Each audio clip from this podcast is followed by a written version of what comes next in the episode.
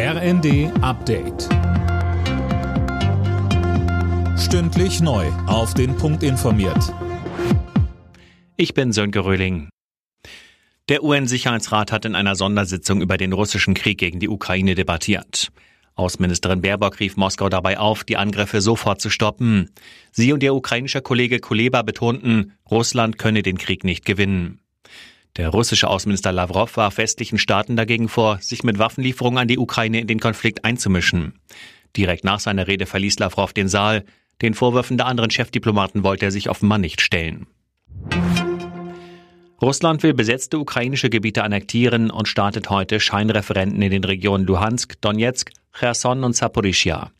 Im Kasten, das hatte vorab für viel Kritik gesorgt. Ja, denn die Abstimmungen werden von pro-russischen Behörden abgehalten und damit steht das Ergebnis eigentlich schon fest. Klar ist, Russland will Fakten schaffen, sich die Gebiete einverleiben und bei Angriffen dann auf sein Selbstverteidigungsrecht berufen.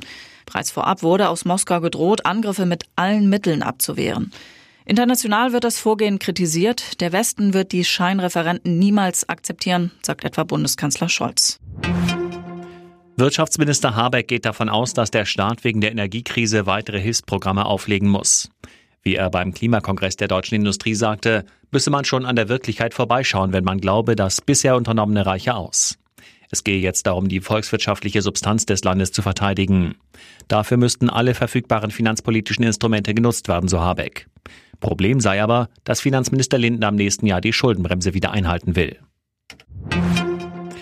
Fridays for Future hat für heute bundesweit zu mehr als 270 Klimademos aufgerufen. Eine zentrale Forderung ist die Einrichtung eines staatlichen Sondervermögens von 100 Milliarden Euro für den Klimaschutz.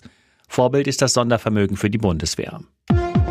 Alle Nachrichten auf rnd.de